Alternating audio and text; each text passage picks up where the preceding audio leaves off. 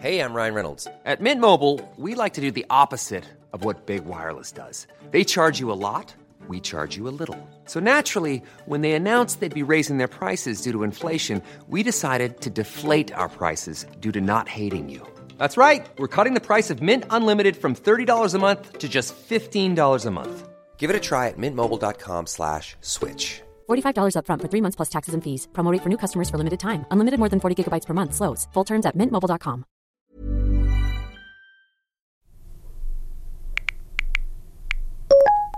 On est au plein d'Aou.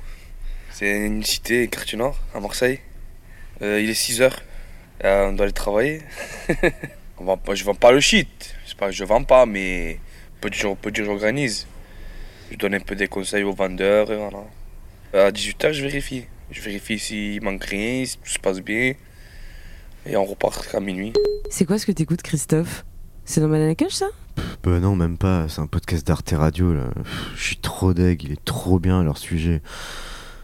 C'est encore un coup de leur boss, ça, Sylvain Gir. Ah, En même temps, qu'est-ce que tu veux faire, Christophe? Arte Radio, c'est un peu le boss final du game du podcast. Ils en font depuis 2002, je crois. T'étais en troisième et ça s'appelait même pas podcast. Bah en tout cas, écoute, euh, finalement, ça tombe bien que je tombe sur ce podcast, hein, parce que Sylvain Gir, on le voit ce week-end, t'as pas oublié qu'on part à Brest. Comment pourrais-je oublier qu'on part à Brest, Christophe? Longueur d'onde, c'est le meilleur festival. Un week-end à écouter de la radio, de la création sonore, du podcast, à prendre le téléphérique, tout en mangeant du crabe, des huîtres et en buvant du chouchen. Bah, c'est noté dans mon agenda depuis un an. Et sans parler des soirées au Vauban, bah tu sais quoi, Camille? J'ai une idée. Si on enregistrait un banana cush en public au festival Longueur d'onde et si on invitait le patron d'Arte Radio Je suis sûr que Sylvain Gir a deux ou trois petits trucs à nous raconter sur le sujet. Ça, j'en doute pas une seule seconde. Bah, c'est parfait. On lance ça.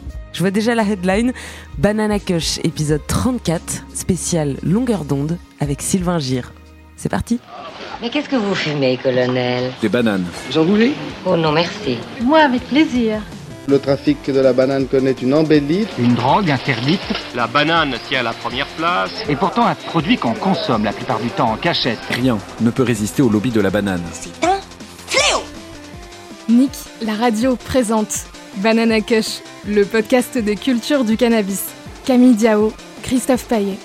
Bonjour, bonjour à tous, bonjour Brest, bonjour euh, Longueur d'onde et bonjour Sylvain Gir. Bonjour Camille, bonjour Christophe. Salut Comment ça va? Ça va pas mal, c'est un peu émouvant d'être là et ce matin au, au petit-déj au Vauban, il y a un collègue qui m'a dit Tu sais que quand même tu es un rédacteur en chef du service public un peu exposé, qu'est-ce que tu vas foutre à parler de ta consommation de cannabis? Et bon, ben trop tard. C'est foutu. Mais en même temps, c'est le but de cette émission, c'est de briser les tabous en libérant la parole. Tout à fait. Donc, euh, Donc on est au festival de radio Longueur d'onde à Brest, ça je l'ai dit. On est à la Carène pour être très précis. Ici, tout le monde te connaît Sylvain un peu comme le loup blanc, euh, parce que le patron d'Arte Radio à Longueur d'onde, c'est un peu comme Brad Pitt sur la croisette, il faut le dire. Mais comme les auditeurs de Banana Kush te connaissent peut-être moins, est-ce que tu peux commencer par te présenter en quelques mots rapidement? Oui, j'ai 58 ans, j'étais le plus mauvais journaliste de ma génération, et puis le service public m'a sauvé en me permettant de créer Arte Radio en 2002 au sein d'Arte France. Donc c'est une radio web qui est, on va dire, la pionnière du podcast. Donc ça fait 20 ans que je produis des fictions, des documentaires et des émissions régulières qui sont distribuées sous forme de podcast. Et qui nous ont tous inspirés, nous qui faisons du podcast au quotidien. Alors on va commencer, je te laisse poser la question rituelle. la question Christophe. traditionnelle avec laquelle on commence toutes les émissions de Banana Kush. Quel fumeur de cannabis es-tu, Sylvain Gir? Un fumeur solitaire. Euh, j'ai constaté assez vite, adolescent, que mon souci avec le cannabis, c'est quand tu es dans un groupe d'amis, la conversation s'éteint au rythme où tourne le pétard. Il y a quand même, ça n'a pas que des, des aspects positifs, le cannabis, et notamment la paranoïa qui s'installe, bloque les conversations. Et ça, c'est quelque chose qui m'a gêné. Et donc, je consomme euh, quasi quotidiennement, mais seul. Disons que c'est une consommation très légère, quasi quotidienne, pas addictive, parce que je peux m'en passer, ce qui en plus permet de récupérer les rêves. C'est quand même agréable de se remettre à, à se souvenir de ses rêves. Et voilà, quoi. Mais ça a été... euh, un peu up and down euh, depuis euh, l'âge de 15-16 ans. Tu consommes dans quel genre de moment, euh, dans quel, pour quel type d'activité? Pour regarder des vidéos, pour regarder des séries et des films. Vraiment, je n'arrive plus à détacher l'un de l'autre. Euh, donc seul, je consomme peu, C'est-à-dire vraiment, euh, tu vois, mes, mes petits bouts d'herbe qu'en général on me donne euh, me durent des mois parce que je consomme assez peu. C'est très lié à ce truc de chill le soir. euh, Absolument. ouais. Un Je rituel un peu, c'est un rituel Tu sais, je pense toujours à ces, ces trucs des années 50, tu vois, dans Mad Men, le, le père qui travaille et qui rentre et qui boit un double martini pour se détendre. You don't have to listen, but I have to say it. We're all brothers in Christ. That's his gift to us. We're talking about a fellowship far more powerful than drink. You keep it down. Trying to drink. C'est un peu cet effet-là. Pour couper, marquer la fin de la journée. Exactement. Enfiler un jogging et se rouler un petit, un petit stick.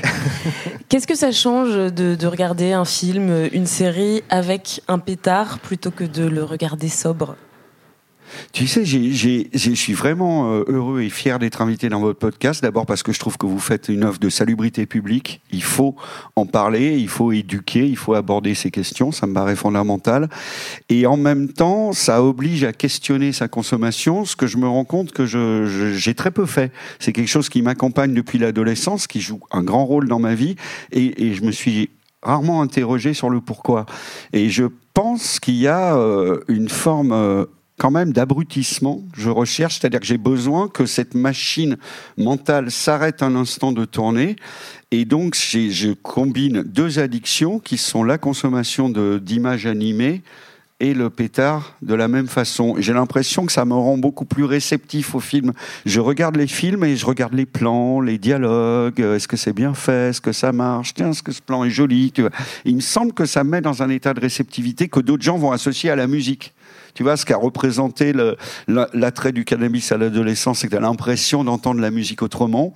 Et maintenant, ça s'est beaucoup plus tourné. Vu mon grand âge, j'écoute beaucoup moins de musique, hélas, et je regarde plus de films. Alors par contre, ça peut aussi poser des petits problèmes de mémoire. Quand on regarde une série... Est-ce que tu, est-ce que tu te souviens de épisode. l'épisode que tu as regardé la, la veille?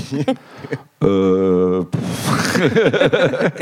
C'est pas ça Oh, je peux regarder euh, la trilogie Jason Bourne tous les ans, hein. ça, il n'y a aucun souci. ouais.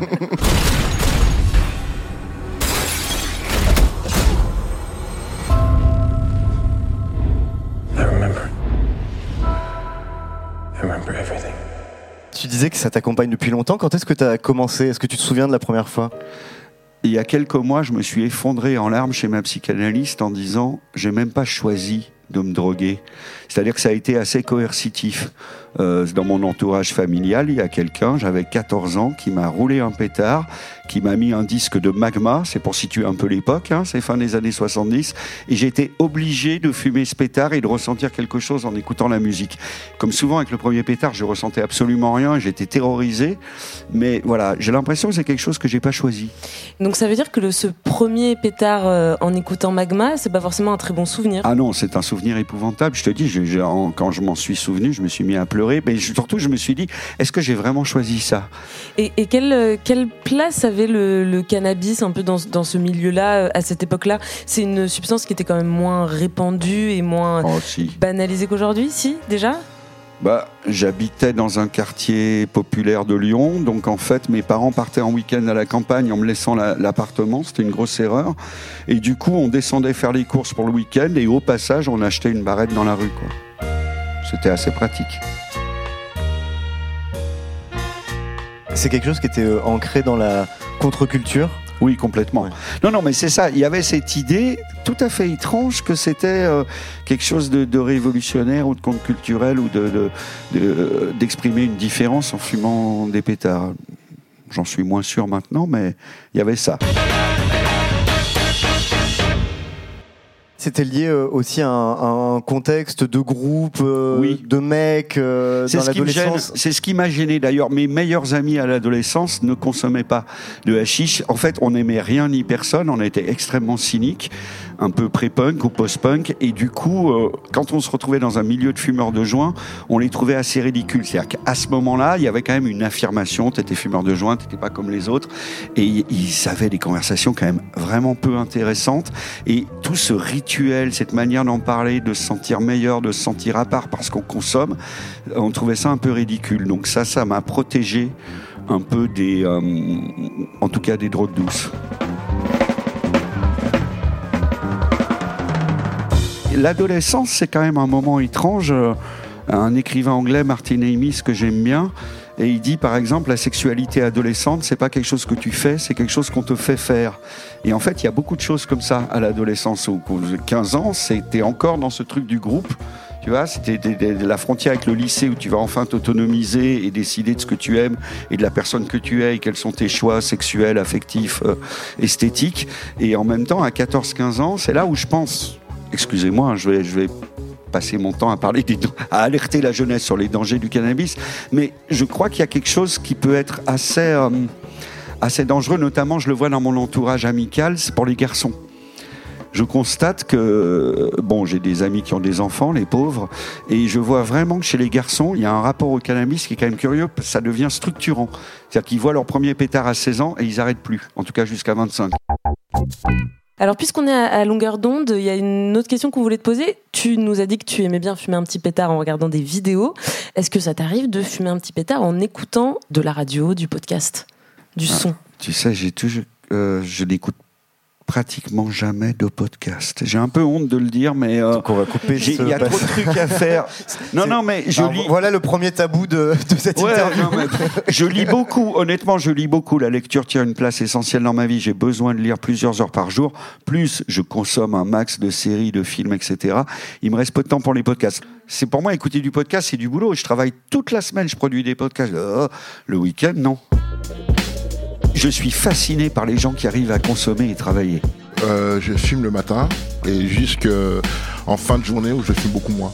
Bah, on vous avez reçu Oxmo, euh, euh, il fait un podcast chez nous, les histoires de quartier. Oxmo, il fume dès le matin en permanence des trucs énormes. Tu tires deux taffes dessus, ta vie est finie. Mais je sais pas comment il fait. Il fonctionne très bien. Il y a des gens qui fonctionnent bien. Après, on n'est vraiment pas égaux.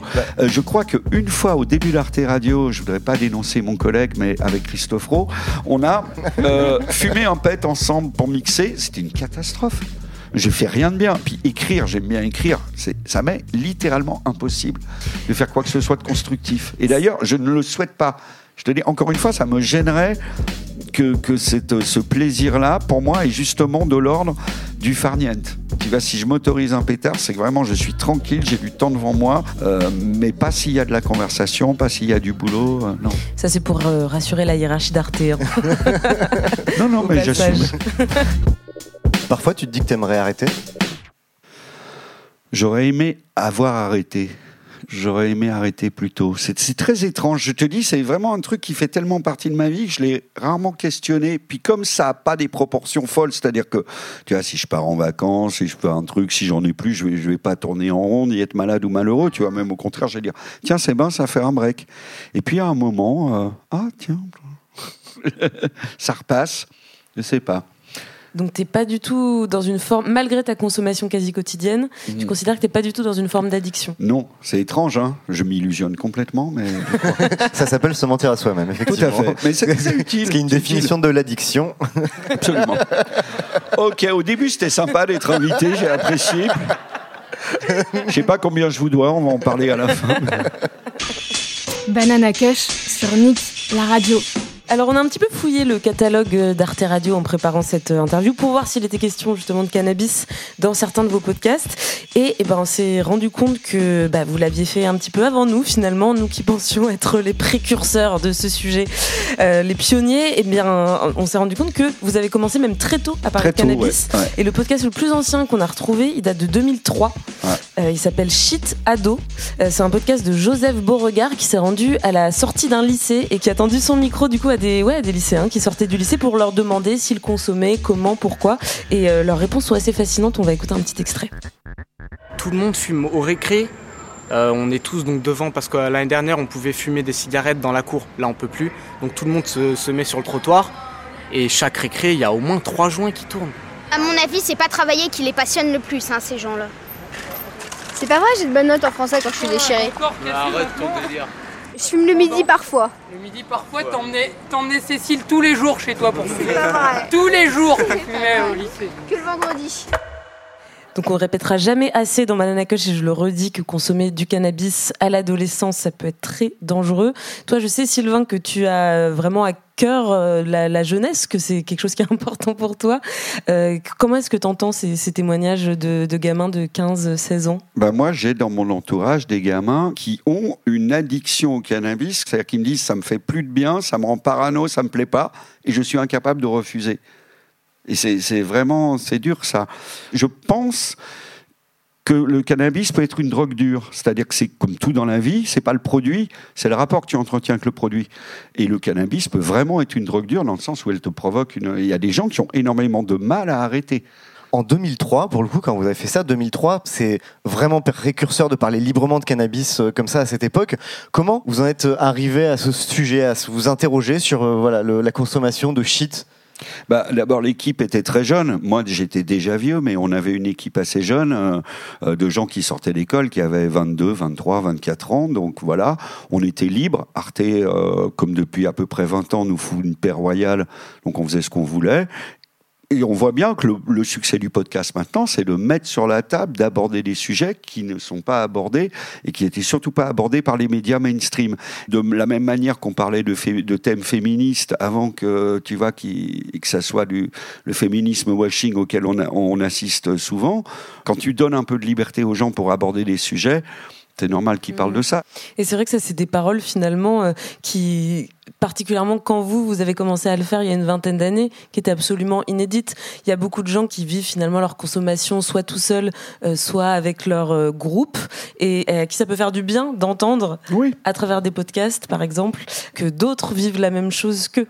Mais c'est exactement comme la sexualité. Si tu veux, l'échec total, c'est quand on a essayé de faire euh, les ABC de l'égalité à l'école et que, tu vois, il y a des parents qui se sont euh, mobilisés contre en disant oui, c'est la théorie du gender, machin, alors que ça avait absolument rien à voir. Et du coup, on peut parler de rien. On ne s'en sortira pas si on n'apprend pas aux gens à gérer leur console. Donc il faut leur dire le plaisir que ça procure, ce qu'on peut pas faire à cause de la loi de 70, les dangers l'isolement, le, voilà. On le fait avec l'alcool, on le fait avec la conduite, on le fait avec toutes les choses qui peuvent être risquées. On dit aux enfants, fais attention le soir, ne monte pas dans la voiture d'un inconnu qui t'offre des bonbons. Mais c'est impossible de parler à ces ados de drogue. Or, c'est essentiel. Ça me paraît essentiel de, là aussi, de dire, oui, il y a des dangers. C'est un tabou euh, qui est moral, fondamentalement. Oui. La loi qui régit aujourd'hui la politique pénale des drogues date de, de 1960. C'est une voilà. catastrophe. 31 décembre 1970. On est en plein post-68 et c'est vraiment une réaction euh, de panique morale post-68 arde. Ça fait 50 ans et j'ai peur de mourir avant elle. C'est-à-dire comme le Sénat ou la Ve République. C'est-à-dire tout ce qui dysfonctionne dans ce pays se perpétue. On n'arrive pas à s'en sortir. On vit sous le régime d'une loi absolument épouvantable. Tout le monde est d'accord. Il y a quand même des spécialistes. Il y a des gens qui réfléchissent là-dessus. Qui sont. Il n'y a pas que les consommateurs. Tu as des sociologues, des philosophes, des artistes, etc. Des, policiers. Tu vois, dans la police, ça commence à râler sur la, la question de la pénalisation du cannabis. C'est une catastrophe. Ça fait dépenser une fortune. Ça sert à rien. Ça marche pas. On consomme plus que les autres pays européens. Et on a toujours cette foutue loi de 70 qui, qui fait que, par exemple, notre conversation peut être illégale puisqu'on va présenter l'usage de stupéfiants sous un jour favorable, qui est cette fameuse formule qui nous empêche tout simplement d'en parler. Or, ce sont des lois qui sont totalement puritaines, qui viennent d'une espèce d'angoisse de tout ce qui va être lié au corps, à la fête, à l'ivresse, à la détente, à la, à la défonce, pourquoi pas, alors que c'est quelque chose d'anthropologique. C'est, euh, tu parles aux préhistoriens, ils sont tous d'accord pour te dire que euh, ce qu'on appelle les hommes des cavernes qui vivaient pas dans les cavernes consommaient des psychotropes, des champignons, etc. Que par exemple les peintures rupestres éclairés avec les lampes à huile primitives de, de, la préhistoire se mettent à bouger. Donc en gros, les, comme moi, ils allaient regarder des vidéos le soir un peu défoncées. ah ouais, vous n'hésitez pas, hein, si vous avez besoin de quoi que ce soit, ou même juste pour boire un coup, passez à ma grotte. Banana Kush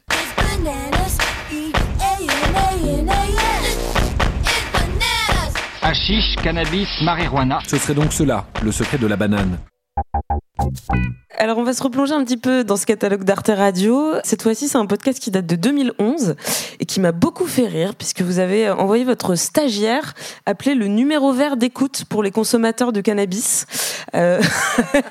je, je, je vois que les souvenirs sont un peu flous. Il fumait trop votre stagiaire, c'est pour ça que vous l'avez envoyé non, c'est son patron qui fumait beaucoup trop.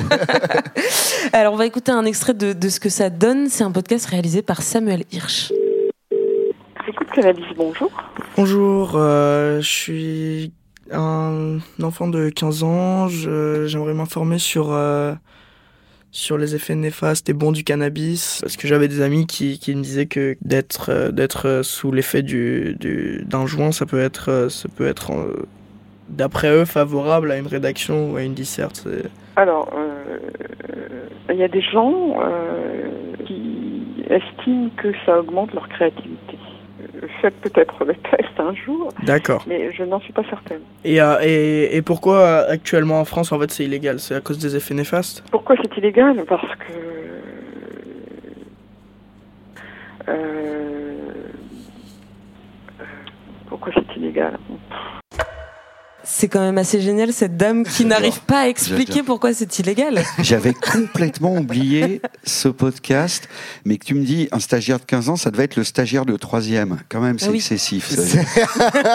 J'espère que la direction d'Arte n'écoute pas Banana Couche. Ne nous vous n'a pas écouté ce podcast stagiaires. non plus. Oh, N'envoyez pas 10 ans. vos enfants à Arte Radio. Mais ça devait être à- la voix. C'était un stagiaire de troisième. hein. Ouais, ouais, Bon, ouais. Bah, écoute, bah, écoute. Mais alors, à la, à la fin, du à la fin du podcast, justement, ce qui est marrant, c'est qu'il en disant Ah, elle était sympa, cette dame, plus sympa que la précédente, qui avait dû un peu plus lui remonter euh, les Ouais. bretelles. Mais, mais, mais justement, c'est- marrant d'entendre cette dame qui est pas du tout dans la diabolisation du produit Mm, et qui, au contraire, a à cœur de répondre très sérieusement à ces questions sans s'arc-bouter sur les postures morales qu'on évoquait un petit peu plus tôt.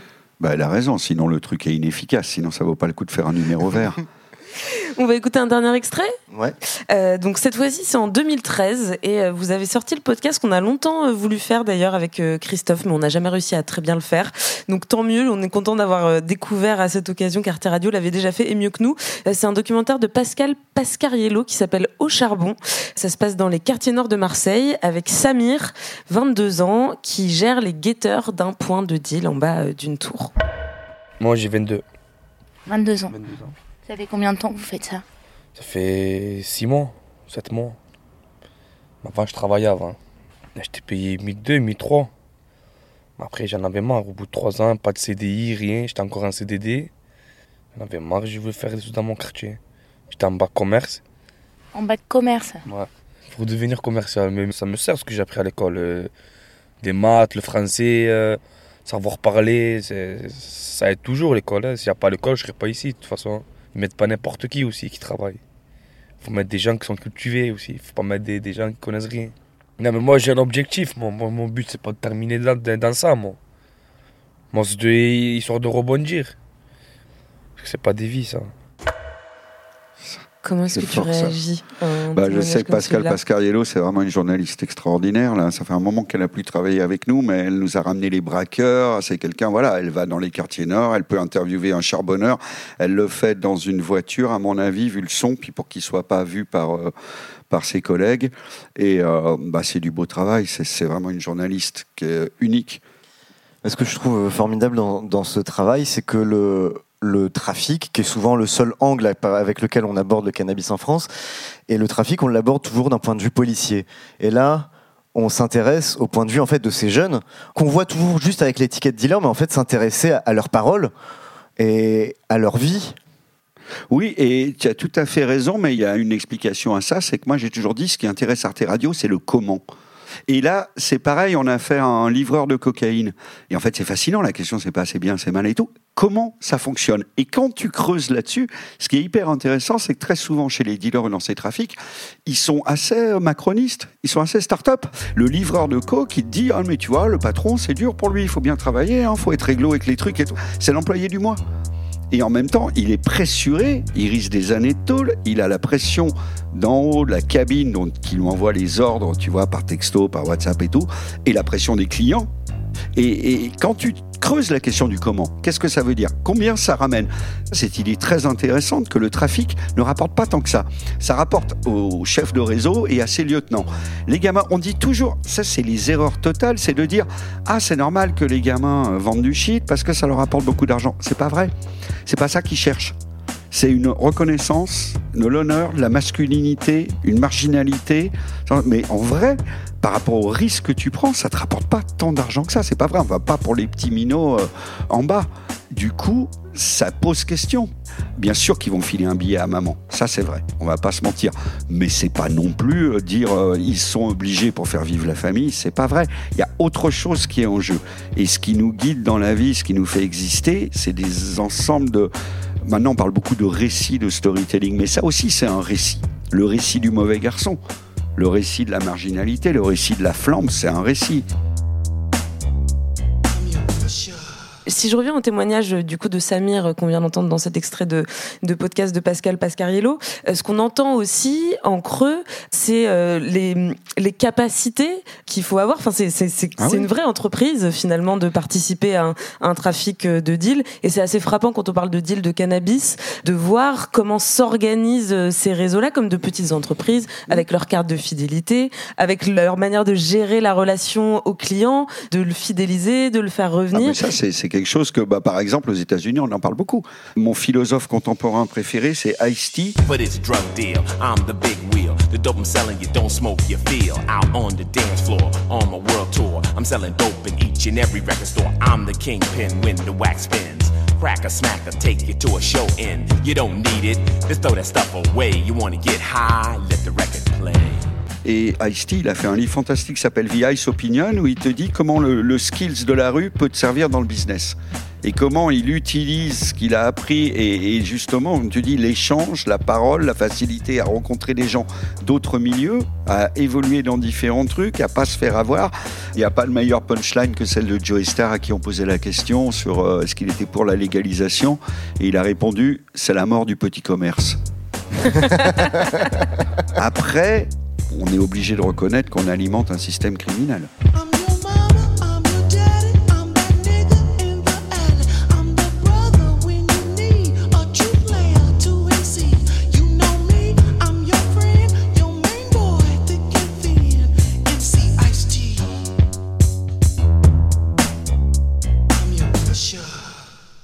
Bah, merci beaucoup. Merci. Sylvain, merci, Merci. au public d'être venu si nombreux, ça nous fait très plaisir. Avant de, de se quitter, quand même, on, on va te garder encore un petit instant, euh, Sylvain, parce qu'on a une petite tradition dans ce podcast. Ouais.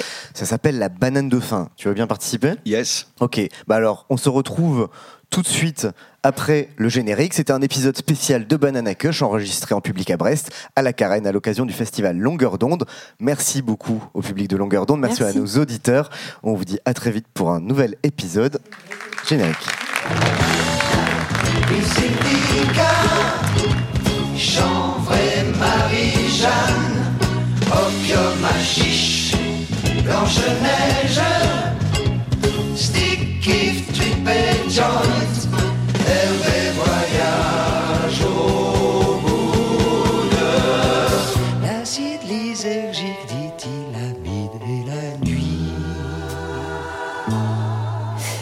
Et ben voilà, c'est le moment de la banane de fin. Alors Sylvain, on t'explique le principe. On va te poser euh, cette, euh, ce très difficile dilemme qu'on pose à chacun de nos invités. On va te demander de choisir entre deux objets, deux bananes. Deux bananes Mais qui de couleurs différentes. couleur. Mmh. Voici Il y a une la banane jaune. jaune. Magnifique, courbée, euh, assez dure, visiblement fraîche et à la fois euh, encore. euh, Je l'ai choisie avec soin et elle est bio. Et voici la banane verte. Ah, alors tu vois, c'est une autre, c'est un autre genre de banane. C'est moins courbé, moins arrondi. C'est, ça fait aussi saliver. Ça donne un peu envie. Alors avec laquelle tu veux repartir? Comme je te dis, là, je suis au travail à longueur d'onde. Je suis pas là pour rigoler, donc je vais m'en coller une derrière l'oreille et. euh, Et tu repars avec les deux. c'est très gentil. Vous êtes vraiment. C'est, c'est rare d'avoir des goodies comme ça en fin de podcast. Attention, la consommation de cannabis est illégale et dangereuse pour la santé. Information et prévention sur drogueinfoservice.fr.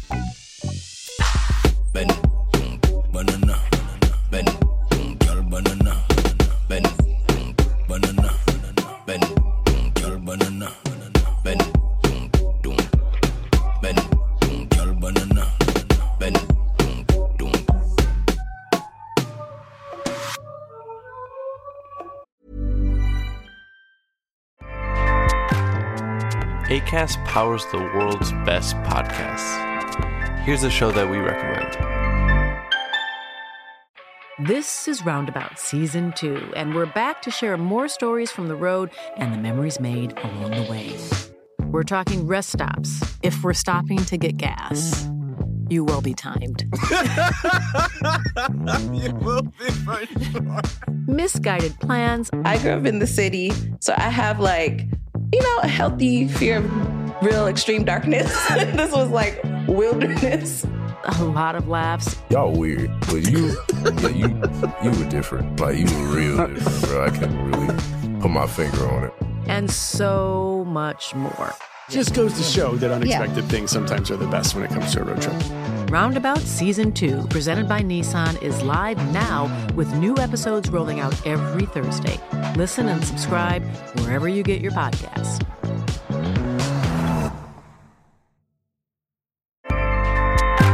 ACAST helps creators launch, grow, and monetize their podcasts everywhere. ACAST.com.